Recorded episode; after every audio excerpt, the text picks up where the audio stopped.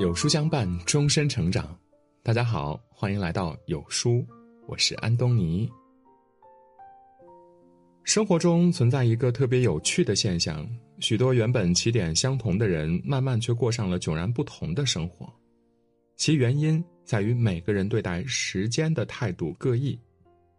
不知道大家有没有发现呢？每个人的一天大致都是由三个八小时组成，第一个八小时是工作。第二个八小时在休息，第三个八小时则是自由时间。面对这些时间，我们是什么态度，就会有什么样的生活。这便是所谓的“三八定律”。英国作家赫胥黎说过：“时间最不偏私，给任何人都是二十四小时；时间也最偏私，给任何人都不是二十四小时。”人们常说，世上最公平的莫过于时间，它让所有人每天都拥有二十四小时。事实上，时间最狡猾，它看似给予每个人每天相同时长，却暗地里根据每个人的态度，让大家所获时长各异。之前看过一篇名字叫做《时间对每个人并不公平》的文章，作者讲述了自己和几位好友聚餐的故事。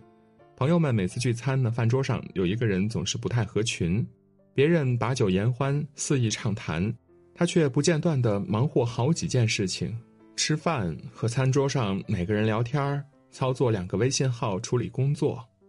虽是如此，可他却把所有事情都处理得很漂亮，丝毫不会让大家感觉出他因忙于其他事物而怠慢了朋友。每每见他，作者不禁感慨。他的行为令我害怕，害怕的并非能力，而是那一刻我突然觉得每个人的时间似乎并不对等。其实生活中这种现象呢时有发生。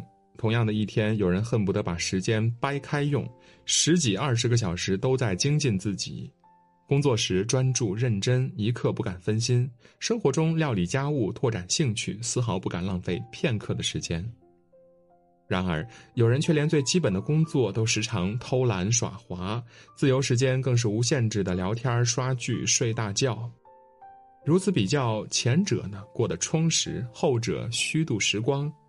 虽说大家每天都拥有二十四小时，可真正的有效时长却长短不一。如同俄国历史学家雷巴科夫所说的。用分来计算时间的人，比用时来计算时间的人时间要多五十九倍。时间尤为珍贵，浪费一分钟便会失去六十秒。我们要用有限的时长，不停增加自身的厚度，反复拓展自身边界，人生才有无限延展的可能。有这样的一则经典故事：兔子和乌龟赛跑，兔子因为自己速度比乌龟快而沾沾自喜。比赛开始之后，两个人谁都不甘示弱。兔子飞快地跑，乌龟拼命地爬。没多久，兔子便远超乌龟一大截。兔子见自己领先不少，就决定先睡个懒觉。结果呢，等他醒后，乌龟早就爬到终点了，取得胜利。所有人都知道，兔子败给了自己懒惰的态度。但更准确的讲，兔子是因为偷懒儿而输给了时间。细想后，我们不难发现，他们的参赛时长其实并不相同。兔子把大部分时间用来睡觉，乌龟却从头至尾不停地向前爬。如此算下来，即使乌龟速度慢了些，但却多出了许多有效时间，超过兔子则是必然。我们身边这种事情屡见不鲜。原本能力相当的人，一段时间后呢，有人升职加薪，有人依旧碌碌无为。原本生活条件相差无几的人，随着时间推移，有人买车买房，日子一天比一天好；有人则始终不见起色，整日平庸过活。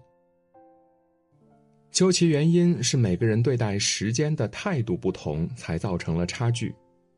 越懂得利用时间的人，生活就会越过越舒心；而整天浑浑噩噩、无所事事的人，日子注定越混越差。例如莎士比亚所说的：“放弃时间的人，时间也放弃了他。”许知远曾采访不老女神黑木瞳时提过一个令我印象颇深的问题。许知远问：“你最近经历的一次失败是什么呢？黑木瞳思忖后说道：“睡了一次懒觉。”他说：“这是他三十多年来第一次睡过头，上次睡懒觉还是二十多岁的时候。”或许有人听完会很诧异，真的有人对自己这么苛刻吗？诸如此类对时间上心的人还有很多。雅虎前 CEO 玛丽莎每天只睡四到六个小时，苹果公司 CEO 库克每天早上四点半开始处理工作邮件，Twitter 创始人杰克每天至少要工作十六个小时。这世上有人功成名就，依旧不敢怠慢分秒，步履不停的深耕自己，拓展兴趣；有人庸庸碌碌，还肆无忌惮的大把浪费。不由得想起叔本华的一句话：“普通人只想到如何度过时间，有才能的人设法利用时间。时间会给勤勉的人带去无穷的力量。我们唯有不负每一寸时光，把每分每秒都用在正确的地方，生活才会有所起色，人生才能有所转机。”《异类》一书中写了这么一句话。人们眼中的天才之所以卓越非凡，并非天资超人一等，而是付出了持续不断的努力。一万小时的锤炼是任何人从平凡变成世界大师的必要条件。樱花熬过冬天才能蓓蕾出绽，毛虫熬过苦难才能破茧成蝶。这世上从来没有开挂的人生，无非是慢慢熬到出彩。记得曾经有人向爱迪生询问成功的要素，爱迪生回道说：“整天都在做事儿。倘若你早上七点起床，晚上十一点睡觉，你做事儿就整整做了十六个小时。”要知道，那些我们羡慕的伟人，也不过是在时间的长河里一点点堆砌，才成为众人眼中的天才。作家当年明月的经历，便是最好的诠释。明朝那些事儿爆火，让他红遍了大江南北，自此几乎无人不知他是用一种幽默诙谐的方式呈现了一段明朝历史。然而，很少有人知道他的成功经历了十五年的文火慢熬。五岁时，他开始阅读历史书籍，从此每天雷打不动的坚持苦读两个小时。十一岁时，他把上下五千年读了七遍。十一岁后，他开始翻阅《二十四史》《资治通鉴》《明实录》《清实录》，如此经年累月，他积累了十几年，看了六千多万字的史料，最终熬得名声大噪。当年明月十五年堆砌的经历，印证了我们常说的一句话：人只要耐得住，早晚会出息。无论是谁，若想改变现状，唯一的办法就是熬，稳住心，沉住气，多花时间精进自己，用心对待生活，耐心的磨练技能。经由时间一点点的堆砌，当我们熬够时间，下足功夫，终将成为最好的自己，拥有更好的人生。因为时间是成就一切的万能药。教育家徐特立说过：“想成事业，必须宝贵时间，充分利用时间。”深以为然。虽说世界上并非所有人都能成就一番伟业，可是每个人都要经营自己的生活。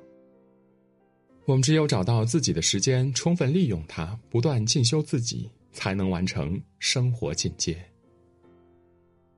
永远聚焦一个目标。有时候，我们很大一部分时间都浪费在冗余的事情上了。做起事儿来，不能把所有精力集中在一件事情上，结果这个完不成，那个也做不好，白白牺牲了时间和精力。试着每次只让自己聚焦一个目标，待这件事情解决之后，再重新开启新目标。如此一来，事情就会在有条不紊的节奏中，一件件的完美解决。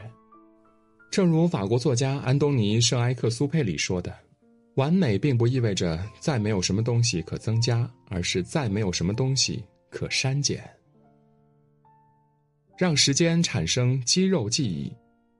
俗话说：“凡事都要有个准则，所谓肌肉记忆，就是为我们能控制的所有时间建立一套标准化流程。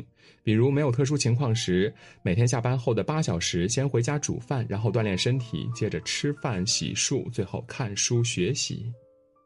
当我们建立起一套良好的模板，经长时间重复后，就会形成一种条件反应，从而每天自觉地按照系统流程执行。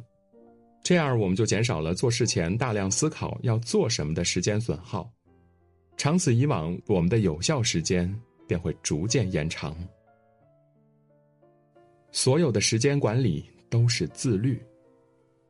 网上流传着一句话：“我相信一万小时定律，但从不相信天上掉馅饼的灵感和坐等的成就。”理论再好，不付诸行动也是空谈。时间再强，一味偷懒也堆砌不出任何成果。正所谓“天不渡人，人需自渡”。时间待人平等，但时间在每个人手里的价值却不同。我们唯有下得了狠心，不断调整自己，规范自己，逼自己去做一些为自己增值的事情。或许开始有些枯燥，但请相信，随着时间一点一点堆砌，我们努力的每分每秒，终将由量变引发质变，成为日后生活幸福的资本和底气。就像有句话说：“时间从来不会辜负任何一份努力，除非你辜负他。”与朋友们共勉。